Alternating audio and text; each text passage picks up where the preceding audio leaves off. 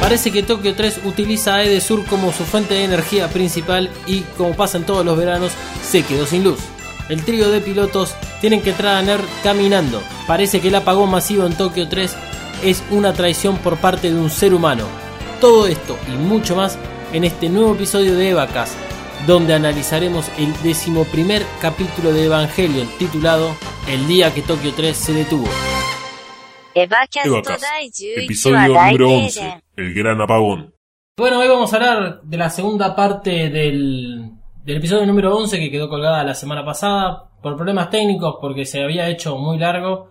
O sea, el crudo llevaba dos horas de, de grabación eh, y en definitiva hacer como una hora cuarenta y encima de los últimos 40 minutos se iban a terminar escuchando mal. Decidimos cortarlo y seguir hoy.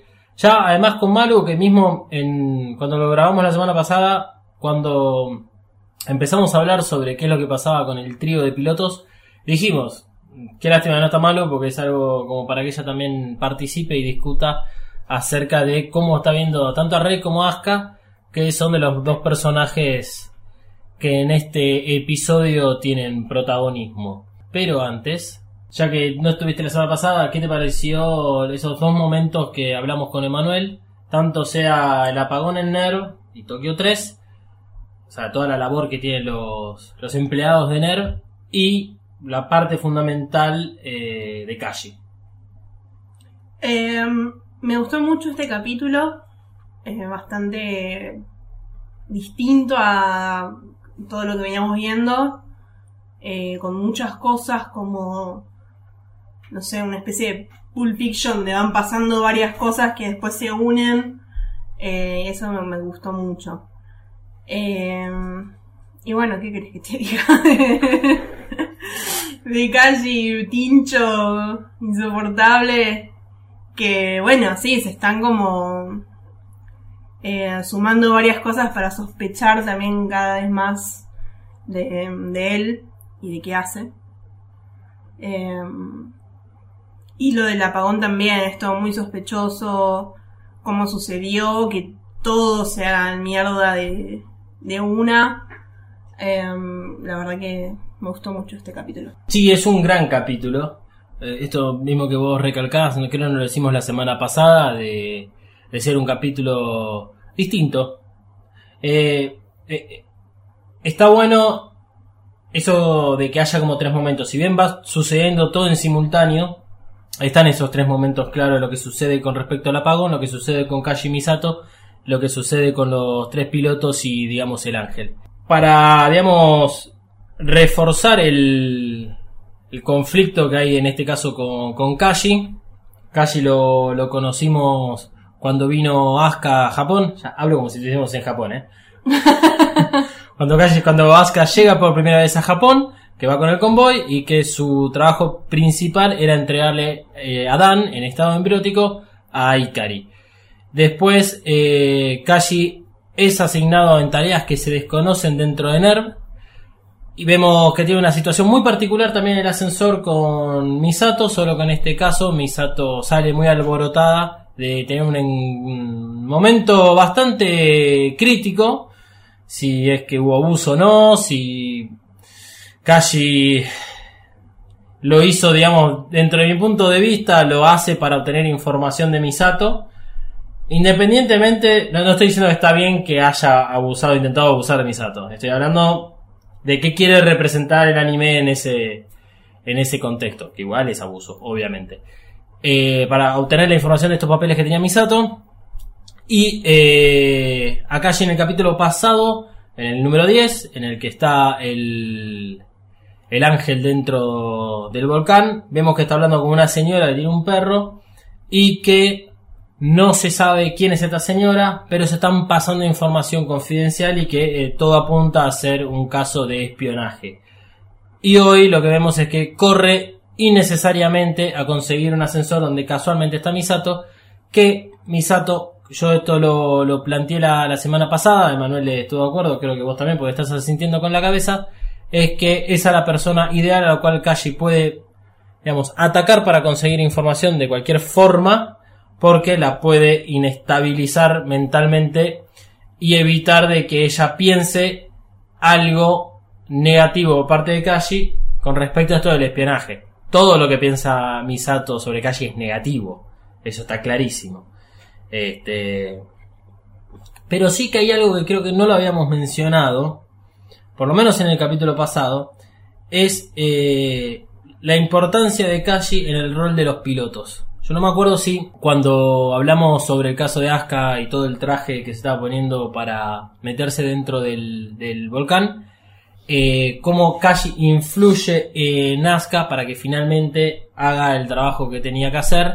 Y acá si bien no tiene contacto con los pilotos, los próximos episodios donde Kashi va a seguir apareciendo va a seguir influenciando a, este, a los pilotos. ¿Con qué motivo? Es algo difícil de explicar ahora porque podría adelantar información que es linda descubrirla después. Pero a veces lo veo como aquel tío rockero que viene a romper absolutamente todas las barreras que los padres le venían enseñando a un hijo. Arranquemos con el análisis de la parte número 2 del episodio número 11 titulado El día de Tokio 3 eh, se detuvo o en, entre las tinieblas, siendo este el primer podcast del 2019 que va a salir en 2019 y que está grabado en el 2019. Este, datos innecesarios. Bárbaro, qué bárbaro. Podría haber dicho que el episodio que salió hace un par de semanas era el número 10. Ah, Ah, ah, llegamos a ese episodio y no nos pegamos un tiro. Así que le vamos a pedir a Misato que después de las redes sociales dé el despegue para que arranquemos con el capítulo.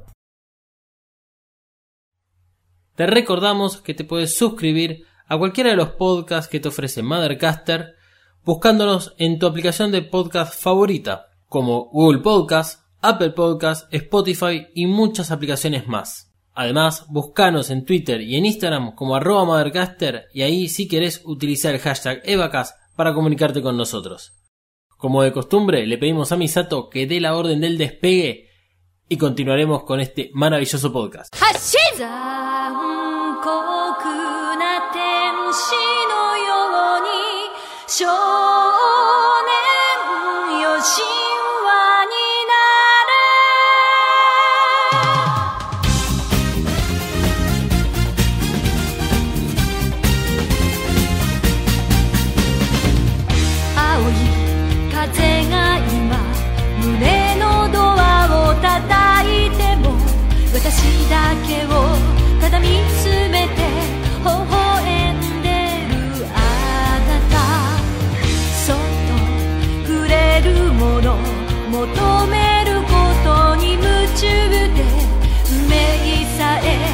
えまだ知らない痛いけな瞳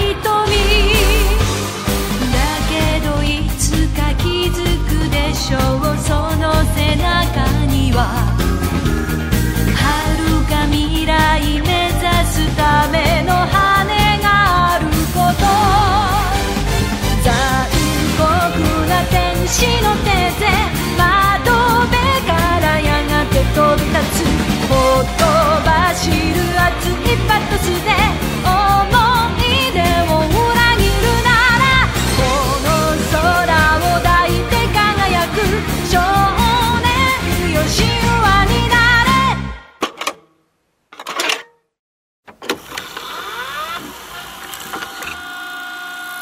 ¿Te gusta lo que Mothercaster hace? ¿Te gustaría conocer el lado B, los trapos sucios, el meollo de la cuestión o simplemente el por qué hacemos lo que hacemos en Mothercaster? Entonces escucha el Audiolog, un podcast sobre todo lo que pasa tras bambalinas en Mothercaster y los podcasts que produce. Busca Mothercaster o Audiolog en tu podcatcher favorito. Y ahora sí, fin de esta propaganda, y te dejo que sigas escuchando el siguiente maravilloso podcast. Bueno, eh, repasando rápidamente el episodio para poner en contexto dónde es que están estos tres pilotos. eh, el episodio arrancaba con una mañana, digamos, típica de, unos ciudadanos de Tokio, de Tokio 3. Hacen sus quehaceres previo a ir a trabajar, llegan al trabajo, se corta la luz del trabajo y se ven en la situación en la cual están aislados del mundo, desconocen por qué razón se cortó, digamos, toda la energía, tanto en Nerv como en Tokio 3, para grabar la situación, eh, los dos generadores que tienen, digamos, de, de backup no están funcionando, sospechan de un sabotaje producido por el ser humano, que en este caso todos creemos que es Kashi el que produjo eso, no sabemos quién fue el que le dio la orden o quién le dio incluso las herramientas para lograr ese tipo de corte. Y aparece un ángel en lo que es eh, las afueras de Tokio 3. El ángel es ah, avistado por las fuerzas eh, de defensa japonesas o las fuerzas armadas japonesas que dan aviso a Tokio 3 que una persona de ahí del personal de Tokio 3, en la mano derecha de Misato, está todavía afuera escucha el mensaje, entra Ner, da el aviso y preparan todos los evangelios, los tres evangelion, de forma manual para combatir contra el ángel una vez que los pilotos lleguen. ¿Y los pilotos dónde están? ¿Y dónde está el piloto? Para, para, para, para, para. Tenés una chispa. que yo no. Jamás lo vi venir eso. Este boludo no sabe de qué hablamos. No, no. ¿Dónde está el piloto? Es una película así, cómica.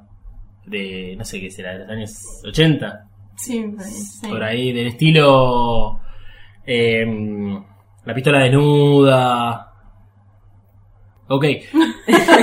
Gente que tiene menos de 20 años escuchando esto.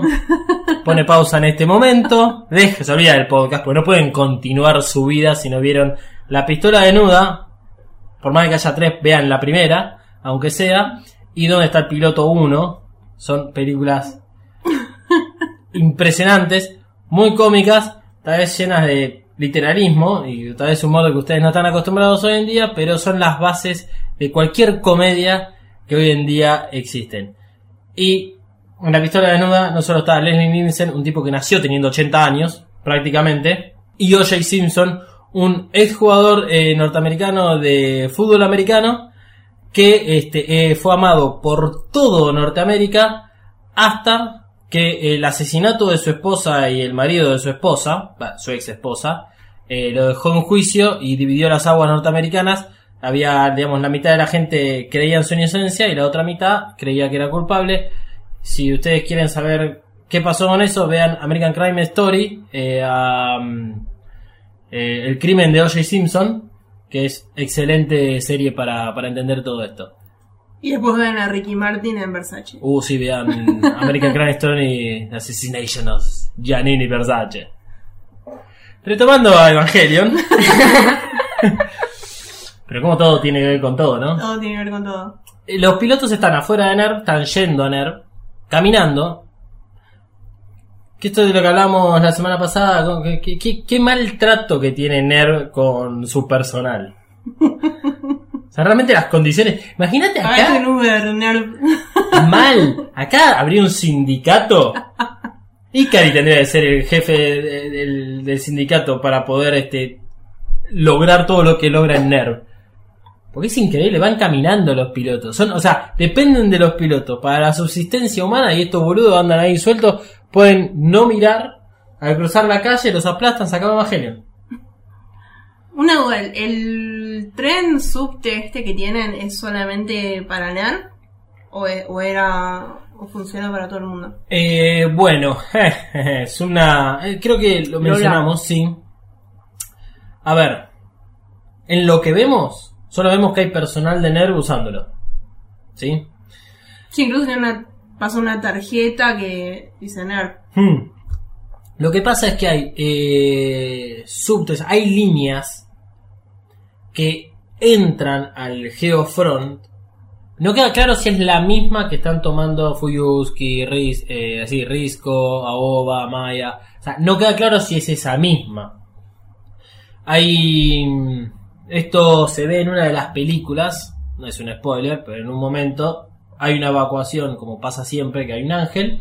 Y muestran de que hay gente que está descendiendo al Geofront por eh, una de las líneas de tren. Entonces, de alguna manera, eh, esas líneas de trenes entran. Hasta incluso en una de las películas hay una escena en la cual, cual eh, Shinji eh, está como yendo a NERV y se lo ve en una estación de tren muy grande donde muchas líneas, digamos, interconectan y alguien le hace una pregunta, dice ¿dónde puedo ir a Ner? Y le dijo, ah, anda por acá. O sea, como que estando en un lugar bastante público, puede igual ir a Ner. Tal vez sí, necesitan un pase especial. Es lo más razonable para este caso. Este, no queda claro a ver dónde es que están ellos puntualmente de la ciudad, si tenían la, opción de ir caminando, si estaban, si que volvían del colegio o, o no, porque ellos están yendo a NER, se supone que es la mañana, se puede llegar a entender de que no era un día de escuela. O que sí o sí los pilotos tenían que ir ese día por pruebas, en este caso lo que se estaba haciendo con el EVA 00, por más que no se la ponen a rey en ese momento, pero también iban a hacer pruebas de funcionamiento, sincronización y ese tipo de cosas. La cuestión es que, bueno, llegan a, NER, no pueden pasar, porque como está la luz cortada, los que son los sistemas de entrada, de seguridad, tarjeta, este, y mismo el de pulgar, que es la segunda opción que utilizan para, para entrar, no funcionan porque no tienen electricidad. Algo que, que, puntualmente digamos, se puede notar en esto es la dependencia, en este caso del ser humano, de, de la tecnología, que a su vez está ligada a la energía puntualmente, o sea, la energía eléctrica, eh, porque a ver, una máquina de escribir es también tecnología. No todo lo, que es tecnológico en sí representa algo que use, digamos, 220. Eh, la rueda fue un avance tecnológico, por ejemplo. Se considera como uno de los primeros inventos y avances tecnológicos. Eh, la dependencia que, que- que tenemos dentro de, de la sociedad, dentro del día a día. Hoy en 2019 tenemos la, la dependencia del celular, uno se queda sin batería de celular y no sabe qué hacer. Uno se queda como sentado en la mesa diciendo qué hago con mi vida en este momento. Y es lo que le pasa a ellos tres. Tal vez no tanto a... Ahí está la, comparación con el resto de NERV, que eh, más allá de, de cómo NERV tiene todos sus procesos de tal forma donde si hay un error o si hay un problema, de alguna forma lo pueden solucionar, o plan B, como esta cuestión de que está todo preparado para que de alguna forma manualmente los Evangelion queden listos para la batalla.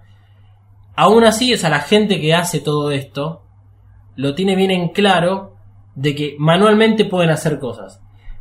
Y en este caso, Shinji, Rei y Asuka, como que no, no, no lo tienen tan en tan presentes en su vida. Rey va a pasar la tarjeta, no funciona. Y habíamos visto en el episodio en el cual Shinji le da la tarjeta nueva a Rey, que al principio Rey no se la toma la, la tarjeta, le hacía un ruido, el típico ruido como "Eh", de negado, y hasta incluso en la pantalla aparecía algún mensaje en rojo. Y acá ni siquiera aparece eso. Yo creo que la gente además está tan automatizada, donde paso la tarjeta como ir al subte, y uno va, pone la sube, no hay ninguna señal, si uno no mira la pantalla, que hasta que no le dice, digamos, qué es lo que cobró, uno no sabe que no tiene que pasar. Y uno a veces rebota contra el molinete porque no le presta atención y porque ya inconscientemente pretende que todo sea tan automático de que va a funcionar. Y acá pasa eso. ¿Qué es lo importante de, esta escena? Es que es el primer momento en el cual vamos a, ver el choque entre Asuka y Rey. ¿Qué sucede acá? Rey es la calmada. Rey es este un. es como una muñeca. Ella está ahí como si fuese una muñeca estas de porcelana. No tiene mucha expresión. De vez en cuando como que reacciona. Eh, dependiendo, digamos, qué, qué tema la abarques, ella te va a responder o no. O le va a importar o no. Asuka, que es completamente pasional, es un fuego, es energía pura. Va y hace lo mismo que Rey. Pero ¿qué hace? La saca del medio, como que la revolea, dice, ah, a ver, pará, vos no sabés hacer nada. Y hace exactamente lo mismo. Si no, no funcionó, ¿por qué va a funcionar con vos? También porque no le está negando el acceso, sino que hay algo que no está funcionando.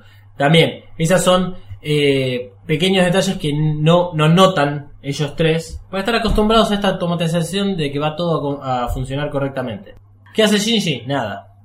Porque No, sí, Shinji no hace nada. para variar.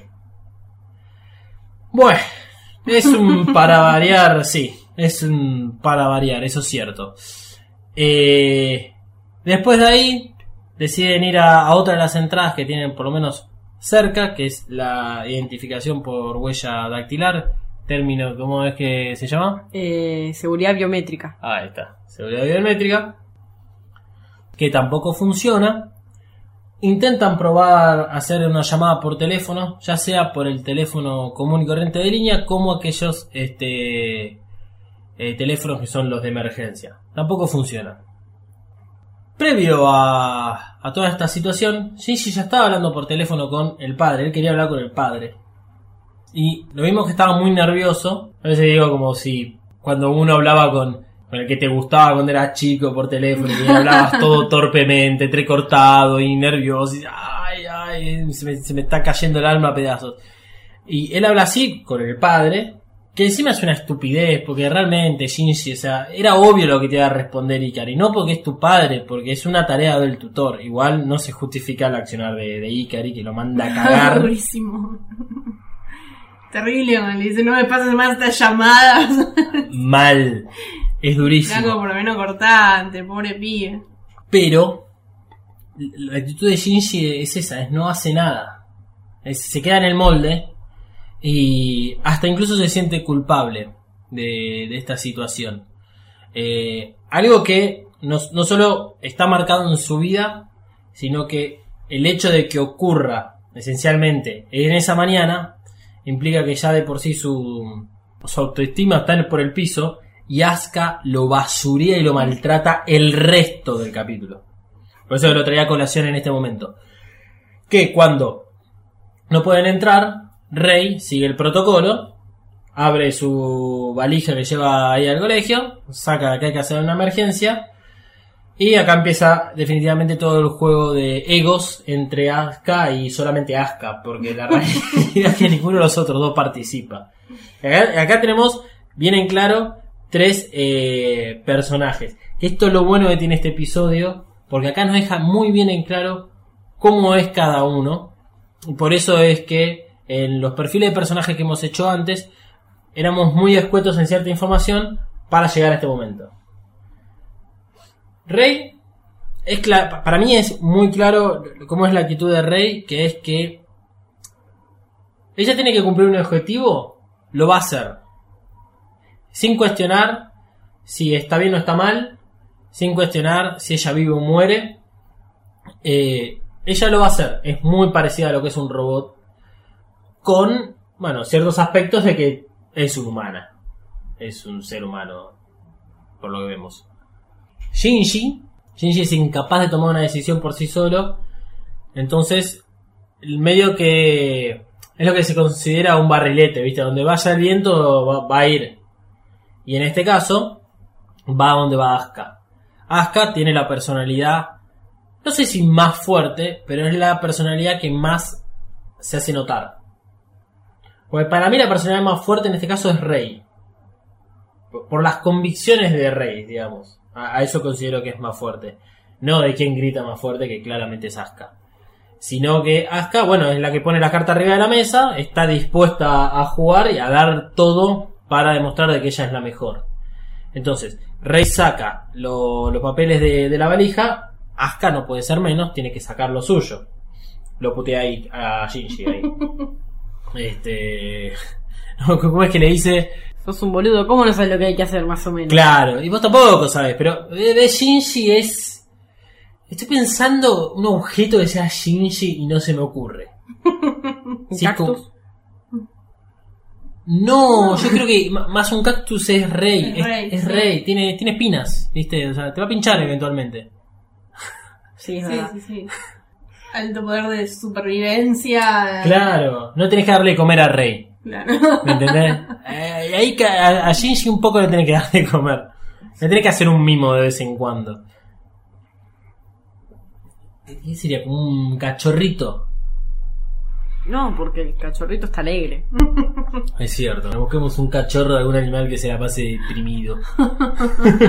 bueno, dejemos buscar. Tal vez tipo una estrella de mar o algo así. Puede ser. O algo que va flotando y ahí queda. Me imagino algo por el estilo. Porque realmente se deja basurear por Asuka. En ningún momento intenta defenderse. ¿Por qué? Porque es realmente así. Y, tampoco porque puede llegar a considerar de que Asuka tenga razón. Yo creo que... Y, y- lo un poco lo demuestra Shinji. Shinji sabe que no tiene razón Asuka en todo lo que va pasando. pero no encuentra la forma de confrontarla y de romper ese, ese momento y de decir, che, pará. Es lógico que Rey sea la persona que nos guíe, porque claramente las dos primeras acciones que, que toma son correctísimas. Y además Rey es alguien que, si bien no lo sabemos con seguridad ahora, lleva más tiempo en NERV que ellos. O sea, todo lo que sabemos de Rey hasta ahora es que por lo menos estuvo 3-4 meses antes que Shinji. Que es el momento de la activación del 0-0 que falla y que deja muy lástima a Rey. Eh, eso eran creo que 28 días antes de que llegue Shinji, pero se sabe que está, un poco, unos días antes, digamos, unos días, unos cuantos días antes. Eh, además, Rey es la que suele pasar más tiempo en NERV. Bueno, no siempre están juntos con, con Asuka con, o con Shinji. Suele estar más tiempo con Ikari o con Risco, ¿sí? Entonces, suena razonable pensar de que Rey conoce los laberintos de, de NERV. No te digo la perfección, pero bastante, bastante cerca. Además, el hecho de que sepa cómo comportarse en una emergencia de este estilo y que es, es la primera que atina a sacarlo, significa que por lo menos alguna vez lo leyó, o que sabe que está ahí, o que sabe cómo manejarse en situaciones así porque alguien se lo avisó, o no sé, le dieron algún curso o algo por el estilo. Los otros dos son dos colgados. Es, es eso. Una vez que toman la decisión acerca de, de qué hacer en la emergencia, tienen que abrir una puerta manual, se dirigen, Asuka apunta a cualquier lado, Rey apunta al lugar correcto. Esta es la primera de las decisiones para, para darle un punto a Rey sobre el buen manejo de, de- digamos, de lo que había que hacer. Asuka lo primero que hace es votar, que nadie vota, por el liderazgo Sí. del grupo. Y la realidad es, tiene que haber un líder siempre. No. Y en situaciones así medio de emergencia, capaz que necesitas a alguien que encabece para que no se desmadre todo. Estoy de acuerdo, pero hasta este momento no parecía ser una situación de emergencia. Bueno, pero pues, a ver, están fallando muchas cosas. Sacan el protocolo de emergencia es porque Bueno, saben que algo raro está pasando. eh, está bien, sí, digamos, no es un incendio que se avecina Claro, y que uno, digamos, entra en pánico, no sabe qué hacer. Eh, yo creo que ahí en ese momento es- está cuando ellos escuchan de que está viniendo un ángel. Pero que en ese momento es el en el cual aparece bien la emergencia en por lo menos entre ellos. Y eh, es la última decisión que después toma Asuka, porque ya después eh, la siguen a Rey directamente. Em, pero hasta este momento, por lo menos, yo voy a seguir considerando que, digamos, no, no era tan necesario tomar un, un partido de, del liderazgo. Asuka lo tiene que hacer porque ella se quiere poner. Asuka toma la responsabilidad de guiar a las personas solamente para agrandar su ego, para que después, en todo caso, si llegan ahí, ella va a decir, porque yo los traje, para mostrar superioridad ante los demás. La verdad, creo que en el primer episodio en el cual aparecía Asuka, en la cual la pusimos, que estaba surfeando el, el tope de la ola, ahí arriba, yo dije a partir de este momento es todo caída para Asuka, y acá sigue cayendo. sí. Sí, sí, la verdad que empiezo ya a querer ahorcarla un poco. bien, bien. Yo no tengo punto medio igual. eh, No. o la amo o la odio. Eso seguro. A nivel personal, creo que todos odiamos a, a Asuka. Bueno, acá el señorito no, No. no la odia a Asuka. No. Explica por qué. Eh, Explica por qué. no sé, tiene una personalidad muy molesta, pero yo creo que si dejas de darle bola a todos esos momentos donde Asuka está, que te basureo, que sos... Sí, si dejas de dar bola a todo eso, o sea, si decís, ya está, me das igual con todo eso que decís, como lo que la relación que puede tener con Hikari, Sí, que es la, la amiga. la delegada de la clase, eh, a Hikari no la basurea. Entonces, Por lo que se vio, no. No, no, por lo que se ve no, pero es la típica eh, cheerleader.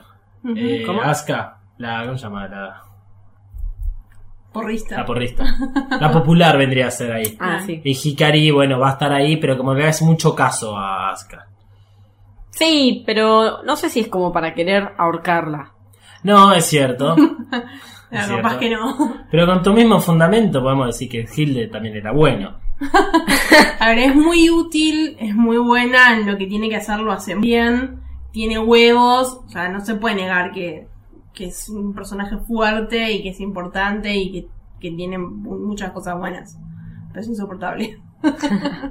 No, pero ahí está, vos decís, eh, en algún aspecto ella es súper funcional.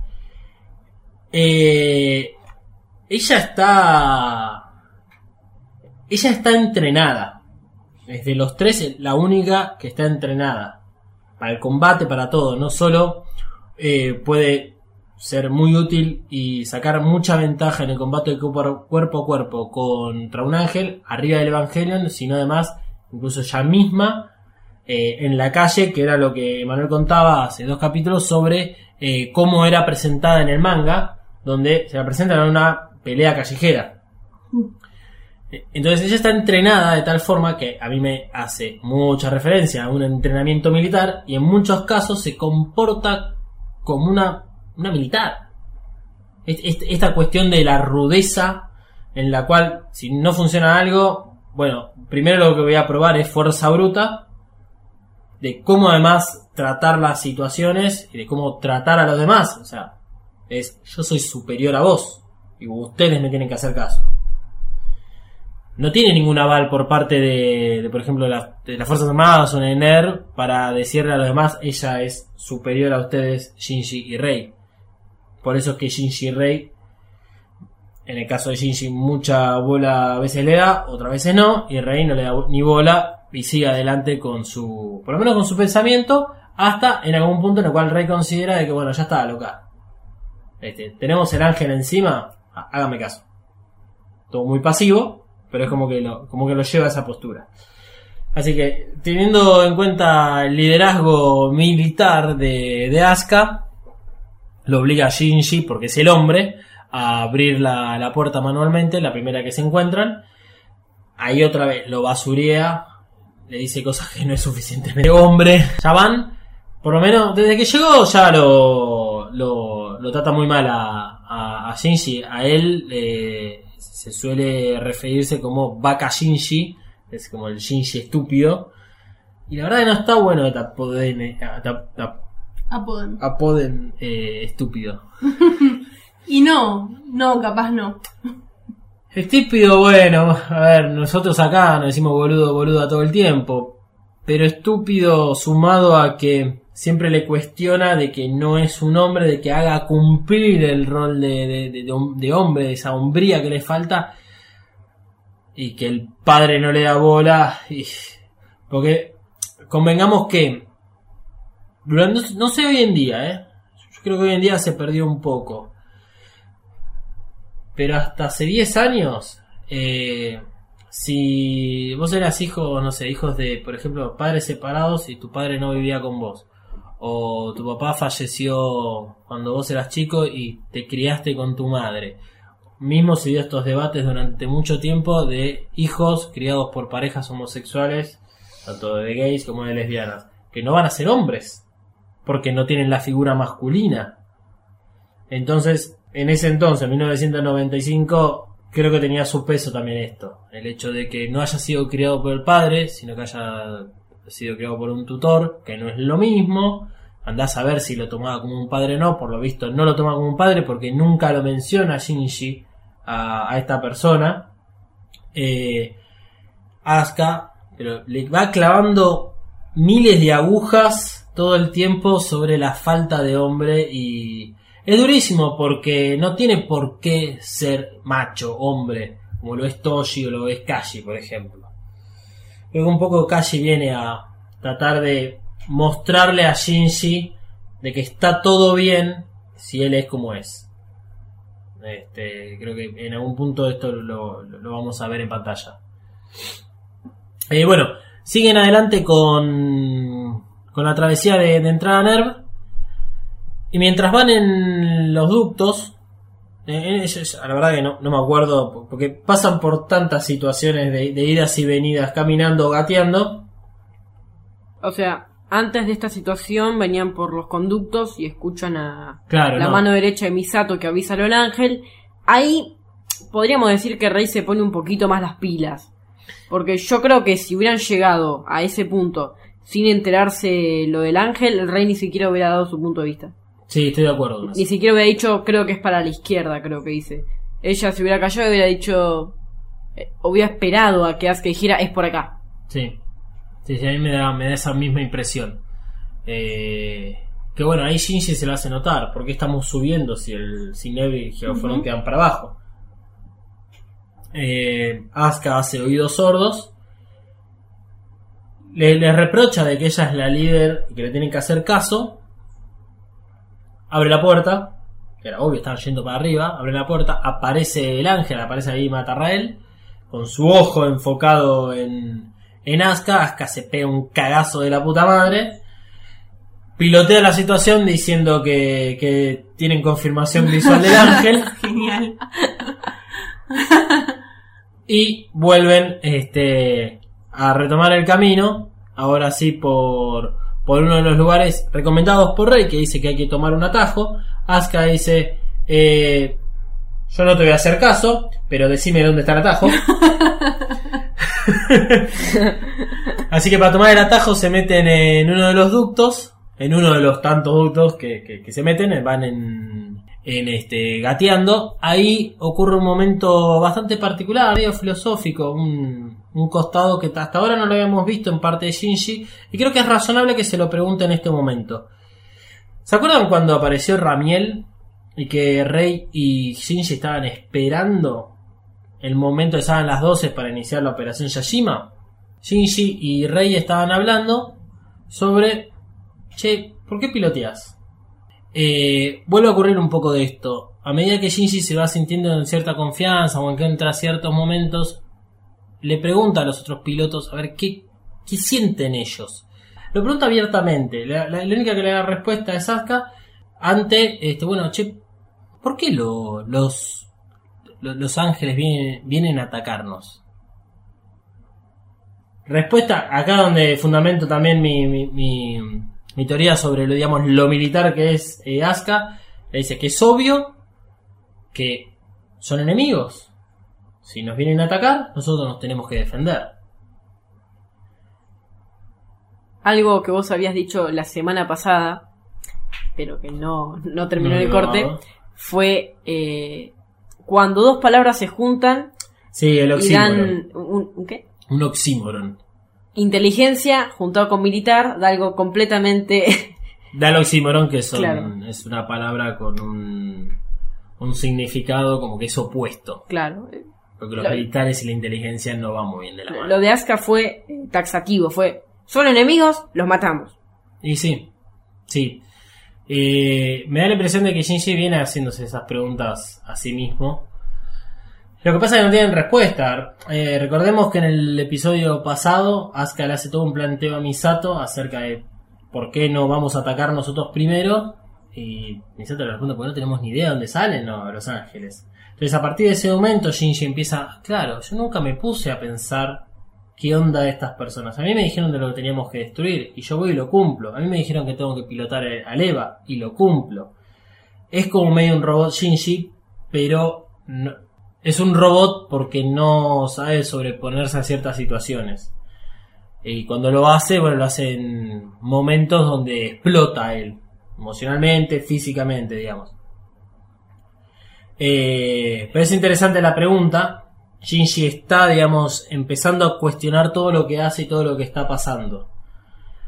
No sabemos, hasta ahora no sabemos el, este, la respuesta de Rey. Eso lo dan a- en el final del episodio, una vez que ellos están fuera de la ciudad, en el mirador ahí de Tokio 3, que vuelven a filosofar un poco sobre esta situación. La situación que se da al final, cuando están tirados en el pasto viendo el cielo sin las luces de Tokio 3, es que Shinji eh, dice ciertas palabras y que van acompañados de ciertas respuestas de Asuka y de Rey que demuestran las personalidades de los pilotos.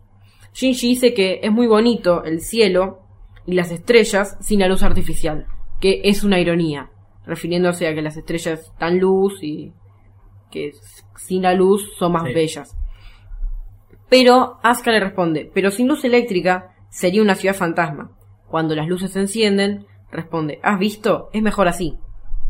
Y Rey responde, el hombre siempre ha buscado un fuego para combatir la oscuridad. Entonces, eh, Shinji como que termina pensando, por ahí los ángeles nos atacan por esto. Por, por- esto de querer siempre estar combatiendo, por llamarlo de una manera. Sí, combatiendo, sobreviviendo, buscando una forma de evolucionar. Esto lo, voy a ligar con algo que dice Maya cuando hablan de las elecciones del alcalde, que al final en realidad son decisiones que toma Maggie, la supercomputadora. Y eh, también es algo que dice Ikari, no recuerdo bien en qué momento del episodio, pero dicen que es que la ciencia hace grande al ser humano. Es como decir, nosotros estamos evolucionando de tal forma que representamos una amenaza tal vez para otros seres. Eh, Eso es lo que por lo menos yo veo eh, en lo que a donde apunta un poco Rey eh, como para tratar de entender bueno por qué es que los ángeles vienen y nos atacan. Pero hay algo más en relación a los ángeles que tiene que ver con las palabras elegidas en japonés.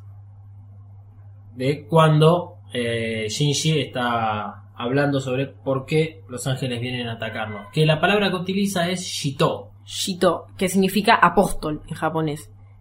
Eso mismo. Ángel es Tenshi. Entonces, a nosotros nos lo plantean como ángeles, pero la palabra que usan es de apóstol.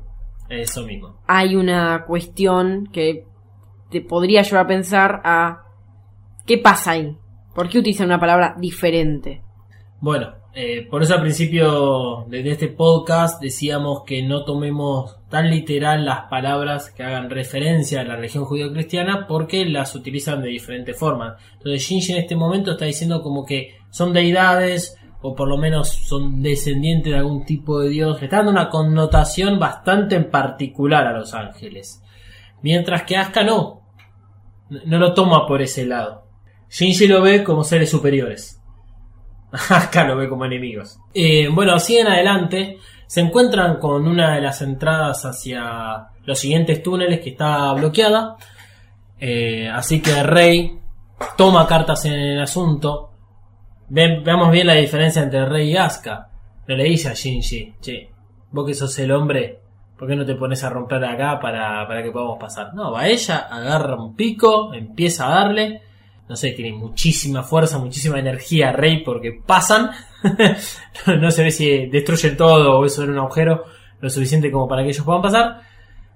Continúan yendo a gatas por uno de los ductos de ventilación. En ese momento, Shinji está atrás. Otra vez, Asuka, pero ya a esta altura le empieza a pegar. O sea, le dice a, a Shinji de que no se le ocurra mirarla. Este, que no levante la cabeza, Shinji no va con la cabeza levantada. En un momento la levanta y le pega un par de patadas.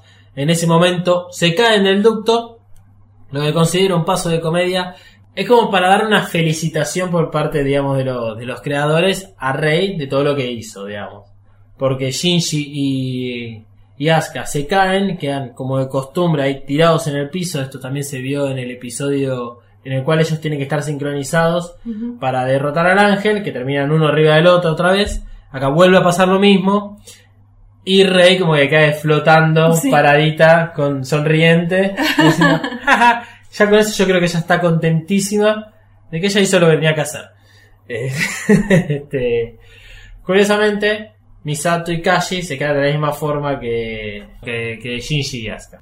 Llegan ahí, donde está toda la, los Eva ya listos para recibir a los pilotos y despegar e irse a la superficie. Shinji queda muy pero muy encantado y sorprendido con lo que hizo el padre. Lo que pasa es que creo que cualquier actitud que tenga Ikari va a representar esto en Shinji. De que no lo va a poder creer. Así sea de que le levantó una lapicera a alguien que se le cayó y Ikari fue...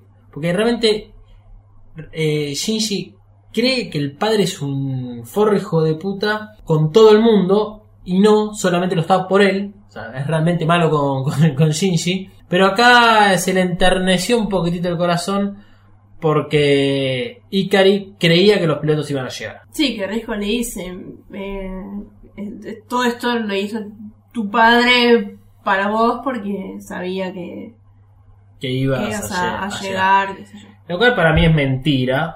No, bueno, la crisis que tiene el Borde Shinji con el padre es como que busca cual- agarrarse de cualquier cosa para decir, Sí. no, sí, sí me quieres, lo, es- lo- Es es- eso lo hace por mí, se preocupa. Yo creo que es mentira porque hay un objetivo que es clarísimo de Ikari, que es derrotar a los ángeles. Claro. Entonces, Sí, incluso capaz que Risco se lo dijo medio a propósito como para bien. incentivarlo. Y ahora analicemos de quién viene esa frase. No viene de cualquiera. Si hubiese venido Misato, no sé si Shinji lo hubiese tomado de la misma forma, porque tal vez sabe de que Misato va a intentar endulzarle ciertas situaciones en relación al padre.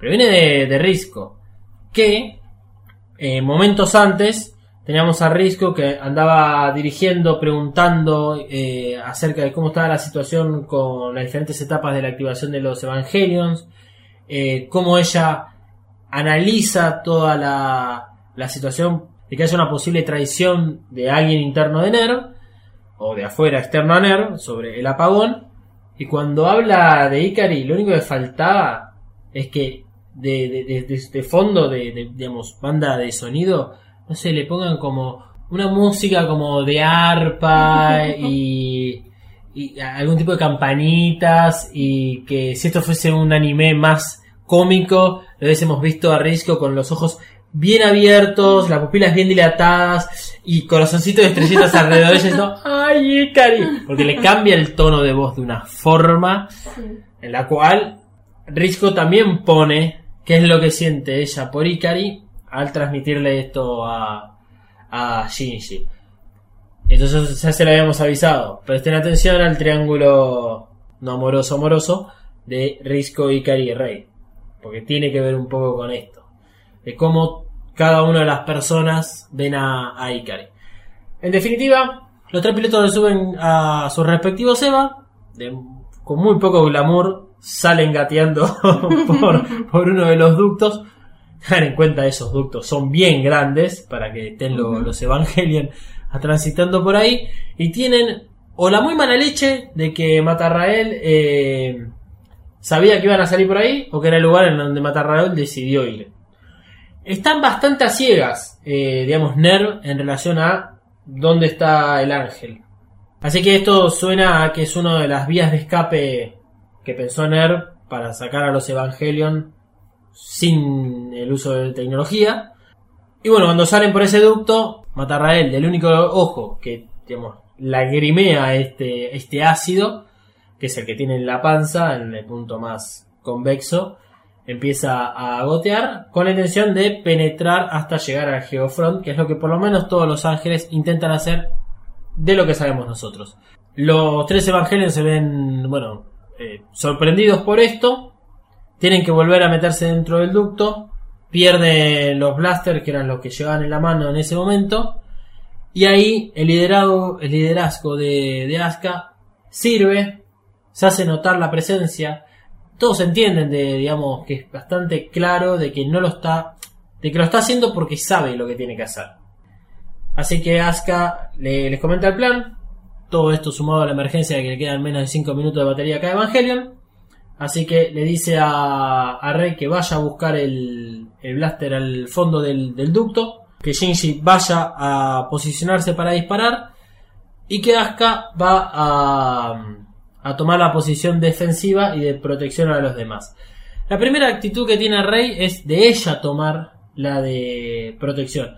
Así como lo, lo hizo contra Ramiel, de proteger al EVA 01. Rey, si esto fuese un juego de rol, digamos, Rey es el, digamos, tanque, en el cual ella sabe que su posición es bancarse las balas para que los demás eh, logren los objetivos. Y está bueno de que Asuka se lo, se lo plantee distinto, le diga, no, vos anda abajo, la que voy a proteger soy yo. Como que también le, da un nuevo rol a, Rey de que no solo es siempre aquella que, que es un escudo. ¿Qué es esto? Rey, le importa un huevo morir o vivir. Creo que Shinji es el más adecuado para, para el uso del arma, en este caso porque tiene una buena sincronización con el EVA. Rey no la tiene, definitivamente no la tiene. El- todo el capítulo arranca con los problemas que tiene el EVA 00 de activación, incluso si no tener a Rey adentro. O el EVA 00 es un Evangelion complicado, Rey es un piloto complicado. Y genera inestabilidades. Entonces la única actividad que tenga que hacer es simplemente revolear un blaster para arriba. Asegurémonos chicos las cosas y todo tiene que salir bien. Asuka también podría haber hecho el rol de, de Shinji. Pero ella decidió ser la protección porque le debía a Shinji. Ella siente que estaba en deuda después de lo que pasó en el volcán y de que Shinji se sumergió sin pensarlo a rescatarla. Por eso es que cuando termina la batalla le dice que ahora estamos a mano. Lo cual también es una cagada que le diga eso porque es, sos una basura, boludo. o sea, no estaba bueno que acá Sí, lo, como lo hace siempre- más por interés propio, por quedar bien con ella misma, que por realmente sentir que estaba en deuda con, con Shinji. Eh, sí, sí, por eso digo que es una cagada eso. No sé qué me hace acordar. La cuestión es que el plan sale a la perfección y, bueno, a ver, hay capítulos en los cuales el ángel es el protagonista. Ramiel es de los mejores ángeles que vamos a, a tener hasta ahora y incluso más adelante. Yo creo que está fácil en el top 3. Este ángel, Matarael, es lo más pedorro que existe. ¿eh? No llega a ser ni siquiera una araña, tiene cuatro brazos, cuatro piernas. ¿Viste? Bueno, pero qué piernas. ¿Qué piernas? Es bastante grande, sí, es muy grande. Pero me copa que sea un ángel Illuminati. Igual eh, vi eso y me puse a investigar un poco, porque yo capaz está indicando algún tipo de simbología con lo que está pasando, porque el ojo es el símbolo del, del control y del ojo que todo lo ve. Eh, de que hay algo, de que hay algo que controla todo, todo el mundo. O sea, hay Claro. algo muy superior que controla todo. Entonces, y que pase todo esto de del, del corte de luz, que sea, que evidentemente viene de otro lado y que es algo que, que está intentando saber qué es lo que está pasando en Nerv y todo eso, tal vez va por ese lado. Capaz no flasheó cualquiera, pero me, me resultó raro y interesante buscar eso. Está bien, está muy bueno. Algo interesante de, de matar a él es que no vemos un 80 Field. Es cierto. No se ve en ningún momento como que eh, los Evas tienen problemas con el 80 Field o algo. Que a partir de ahora el 80 Field va a ser bastante importante, especialmente para el capítulo siguiente y en muchos otros se va a ver mucho más manifestado de muchas maneras.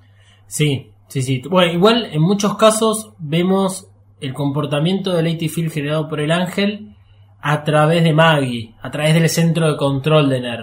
¿Viste? Porque en muy pocas ocasiones eh, son los pilotos, por ejemplo, o en Misato puede ser, que dicen, no, 80 Field, porque se presenta incluso en pantalla. Con lo cual uno puede asumir, ah, bueno, lo están viendo, se hizo presente. Acá como NER no tiene nada de, de monitoreo sobre lo que está sucediendo, no, no nos muestran. Por supuesto, no parece estar generado. Porque en Eh. general lo que hacen con el blaster es neutralizarlo, pero no sirve para matar al, al ángel. Bueno, se ve con Shamshell, Shinji le dispara, además de toda la situación del humo. El blaster solamente neutraliza lo que se podría llamar como 80 Field. Claro. Es lo único que hace. Eh, siempre consideran de que la mejor arma que tienen para combatir a los ángeles es a través de la batalla cuerpo a cuerpo y este con el Progressive Knight. Eh, retomando a esto del- de los ojos, es el primero que vemos con este tipo de, de ojos. Va a haber algunos más que tengan también ojos. Creo que había un fanatismo por eh, creador, por Hidekai Anno, que este, tenía así como medias locuritas respecto a los ojos. eh, y hasta ahora en realidad los ángeles que veníamos más o menos viendo tenían eh, alguna característica similar entre ellos. El primer ángel que vemos que es Saquiel, que tiene como esa especie de calavera que termina en punta, que además se ve en, en el ángel que ataca la, la flota de las Naciones Unidas cuando llega Asuka. Eh, Shamshel tiene también como unos ojos que son eh, están pintados, digamos, es parte de su carcasa, pero no son reales. Eh, como que todos tienen algo, salvo Ramiel. Ramiel es el único que no tiene, digamos, incluso se puede decir que tenga una cara, eh, o, un frente y un, y un atrás. Eh, y este ángel, bueno, nos viene a presentar una nueva forma, un nuevo diseño. Eh, creo que volvemos un poco a algo que, que habíamos hablado en su momento, que es esto del origen de los ángeles y de por qué los ángeles son como son. Eh, ¿Por qué no, no viene uno que sea directamente no una bomba atómica que del tamaño de, de Júpiter para destruir absolutamente la Tierra? digamos.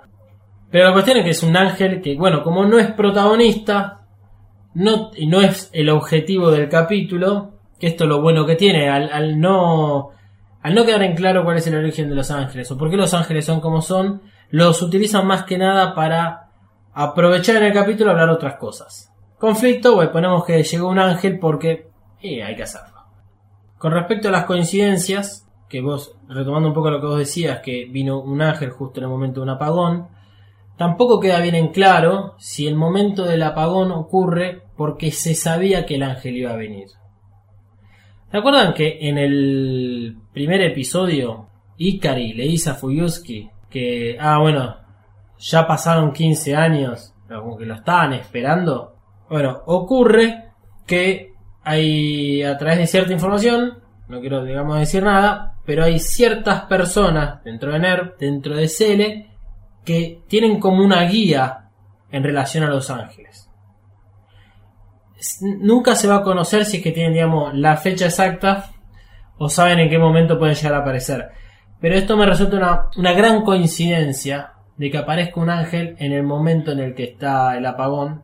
Porque si hubiese habido un apagón y el ángel no, no llegaba, tal vez Ner se comportaba de una forma totalmente distinta a como se comportó en este capítulo. Cuestión, bueno, destruyen al, al ángel.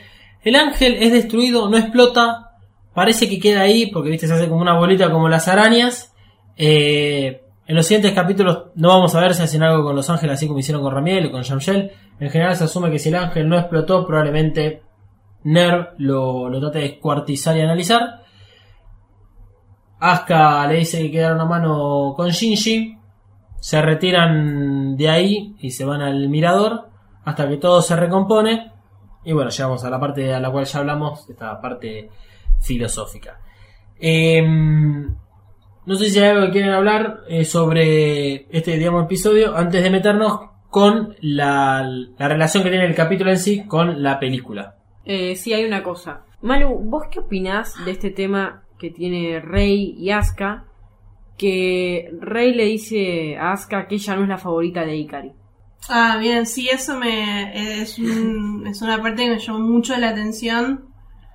Eh, pero qué sé yo, no sé si se refiere a que en realidad el favorito puede llegar a ser el Shinji, su hijo, o que en realidad ella no es como que la favorita en cuestión emocional, sino que solamente la tienen porque es muy útil y no va a presentar ningún tipo de objeción a hacer nada. Eh, pero sí, es como como fuerte es, esa conversación que tiene con Asuka. Sí, lo, interesante es que Asuka empieza como a decirle, se nota que el comandante Ikari te trata mejor que nosotros y para que el rey le hable, se, le hable, se tiene que poner delante de su cara, como mm. para decirle, flaca, respondeme. Bueno, después Asuka se enoja, como siempre. Para variar. Sí, no para variar. Sí, capaz lo dijo más como diciendo, no, en realidad no, no soy tan importante como creen o, no me quieren o algo así, porque tampoco muestra ninguna reacción de, de Shinji, capaz que no le escuchó o algo, pero este, no sé, como que ella, es como que ella misma sabe que es solamente útil en cuestiones técnicas capaz. Mm, puede ser. Sí, sí, estoy totalmente de acuerdo con, lo que acaban de ustedes decir. Eh, Asuka, no sé, no dudaría sin ser golpeada el primer día de colegio, por ejemplo, acá. O, o- o por lo menos el primer mes. Por, por lo tosca que es, por, por lo mal que trata a las personas. eh, No sé si golpeada. No, No, al golpeada contrario, no. termina siendo la que golpea a los demás. Sí, sí, sí. Sí, le, Sí, le pero llegan a bueno. tocar el pelo y es una masacre. Sí, a- o sea, apenas aparece ya identifica al más débil y se lo va a Sí. super agarrar con esa persona para demostrar su superioridad. Y es eso, digamos. Sí, lo que pasa es que, como dice Qui-Gon, siempre hay un P más grande. Sí. Es así. Ya, ya, ya se va a encontrar Asuka con su par o con alguien que es más fuerte, más poderoso. O sea, y se va a terminar chocando la cabeza contra la pared si sigue con estas actitudes. Es señorita. Sí, la quiero ver enfrentar a Ikari, por ejemplo. Ah, que está en No. cualquiera. Está ahí, Lo tira. está ahí en su despacho flasheándola. Mal. Bueno, el capítulo se llama eh, El día que Tokio 3 eh, se detuvo. Hace referencia a una película de 1950 que se llamaba El día que la Tierra se detuvo. Eh, también tiene otras traducciones como Ultimátum a la Tierra. eh, que hubo una remake en 2008 en la cual está Keanu Reeves.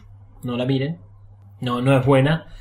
Así que en todo caso, si, si quieren verla para, para profundizar más con lo que sucede en ese episodio, vean la de 1950, que además es la que se basó el, director de Evangelion, eh, Ano, para hacer este episodio, porque esto fue en 1995 y obviamente 2008 estaba ya por lo menos a 7 años de distancia. La cuestión es que en, esta película, a veamos si encontramos diferencia entre la película y el episodio.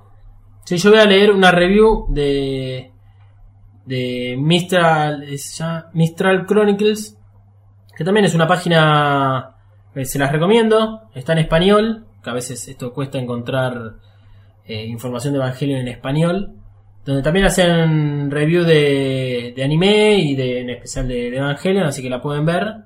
Eh, está buena, se lee bastante rápido, eh, la vamos a estar ahí poniendo en, en nuestro en nuestro Twitter para que para que ustedes la puedan visitar porque o sea no acá no se trata de tener competencias sino que cada uno puede hacer lo que quiere con respecto al análisis de, de Evangelion. Está bueno la verdad está bueno también eh, leerlo y encontrar coincidencias en lo que uno va analizando y pensando sin siquiera leer a, otras personas porque quiere decir de que bueno el, trabajo de los creadores apunta más o menos para el mismo lado y bueno somos todos más o menos parecidos estamos teniendo lo mismo.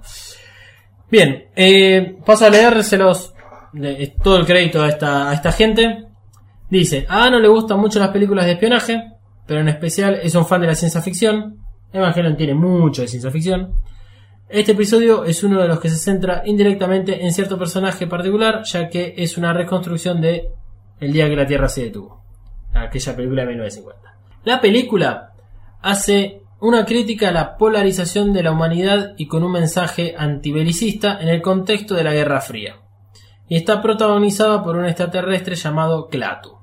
El extraterrestre viene a impedir que la humanidad construya un arma peor que una bomba atómica, lo cual pondría en riesgo al resto de los planetas. Y como no puede coordinar a los líderes mundiales, pone sus esperanzas en los científicos. Decide dar un mensaje a los humanos y mostrarle lo mal coordinados que están y elimina toda la energía del planeta, menos los sistemas vitales, durante 30 minutos. El resultado, bueno, es lo que se ve en la película. El extraterrestre, Klaatu, que está mimetizado en un ser humano, por lo tanto las personas, digamos, no saben que es un extraterrestre, acabó encerrado en un ascensor con una mujer de la que se había hecho amigo, llamada Helen, y que tenía un hijo de 14 años que había perdido a su padre en la Segunda Guerra Mundial. Esto que es un extracto muy pero muy reducido de, la película, me imagino de que ahora creo que nos queda todo claro, de que, que Kashi es quien sabotea eh, toda la energía en Tokio 3. Creo que va un poco más de la mano ahora la, esta cuestión de la amenaza que nosotros podemos representar a otros seres, ¿sí? Pueden ser seres completamente distintos a nosotros. En su momento yo había hecho alguna relación a Guerra de los Mundos, en la cual tal vez hay seres de otros planetas que vienen a visitarnos, nos consideran una amenaza o nos consideran seres inferiores a los cuales pueden dominar. Entonces vienen acá y van mandando de a uno con diferentes técnicas, con diferentes fortalezas o debilidades para hacerle algo al ser humano. Todo el tiempo nos dicen de que los Evangelion son la última arma creada por el hombre para la supervivencia del ser humano. Y el hecho de que hagan este capítulo en particular reflejado en la película, como que empiezan a empiezan a tirarnos cada vez más pistas de que esto puede llegar a ser así, realmente. Seres de otro planeta, ser humano, enemigos, porque uno lo ve como una amenaza al otro, son seres distintos a nosotros, por la forma que tienen, y que tal vez sí, hicieron todo esto para poner a prueba al ser humano. En el caso de la película, bueno, hablan de que en realidad lo que quieren hacer es evitar de que se cree un arma para la destrucción de todos los planetas. Tengan en cuenta, hayas visto o no hayas visto esta película, eh, hay muchas películas de ciencia ficción, hay muchas películas, series, novelas, en las cuales siempre está muy latente que el ser humano está a punto de destruir la Tierra e incluso todo el resto de los planetas y de que, bueno, siempre hay alguien que toma partido y intenta evitarlo. Y está muy bueno de que vaya apuntado a los científicos. Eh, muchos líderes mundiales eh, están muy ligados, digamos, a un pensamiento más militar, porque tienen un pensamiento que tiene que ser como estadístico, digamos, ¿no? Eh, la verdad de los líderes de un país, un presidente no puede mirar a la sociedad individual, ser humano por ser humano. Debería un poco, realmente. O no mirar solamente la parte rica de vez en cuando de la sociedad. Pero, mm, pero es más estadístico. Es así. Entonces, cuando se trata de supervivencia del ser humano, ¿qué es lo que dice Ikari? La prioridad son los evangelios, no son los pilotos. Y tiene un poco que ver con eso. Eh, vean la película. Se consigue fácil en, internet. Todo se consigue en internet. Incluso tiene que ver, no sé si lo, leí, si lo dijeron ustedes, y lo que, esto que dicen de, mm, de, de las votaciones para, mm, Mm, para alcalde.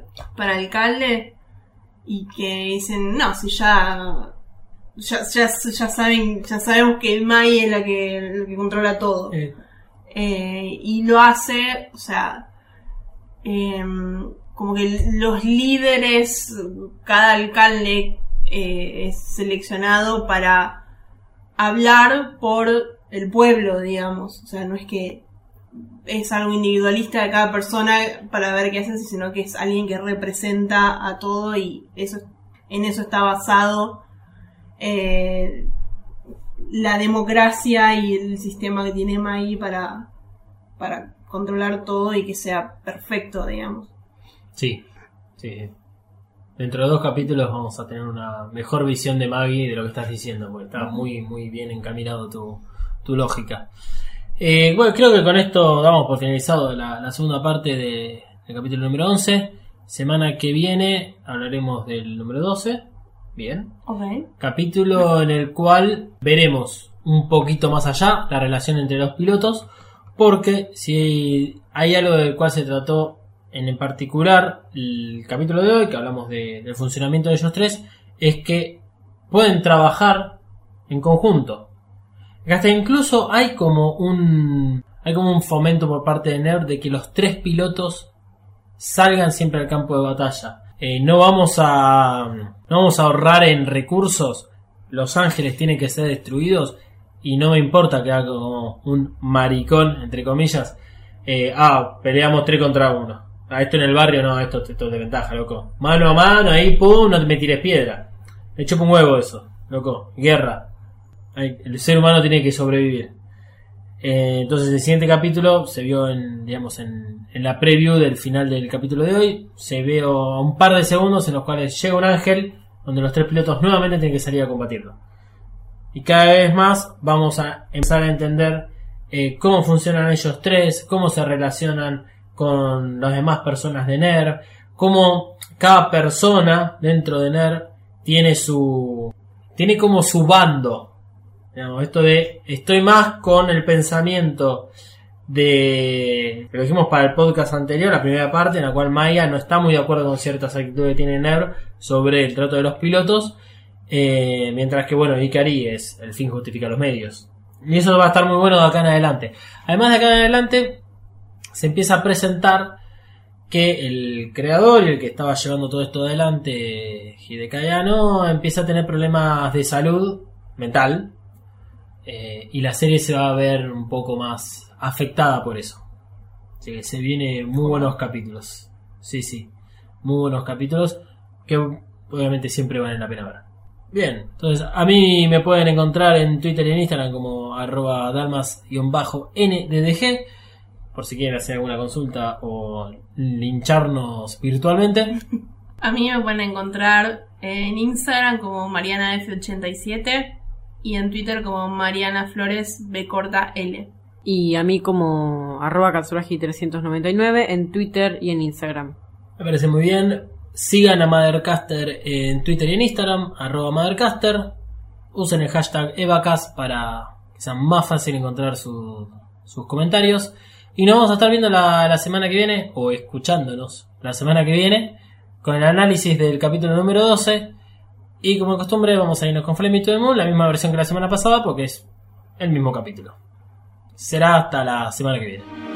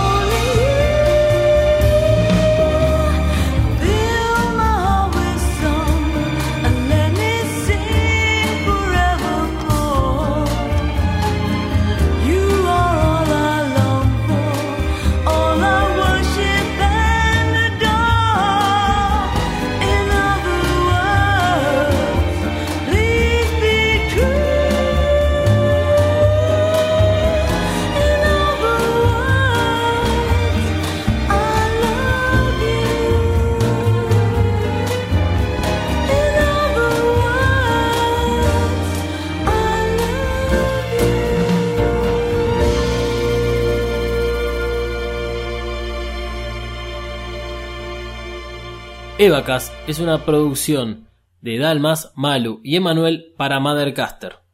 Busca Evacas en tu aplicación de podcast favorita.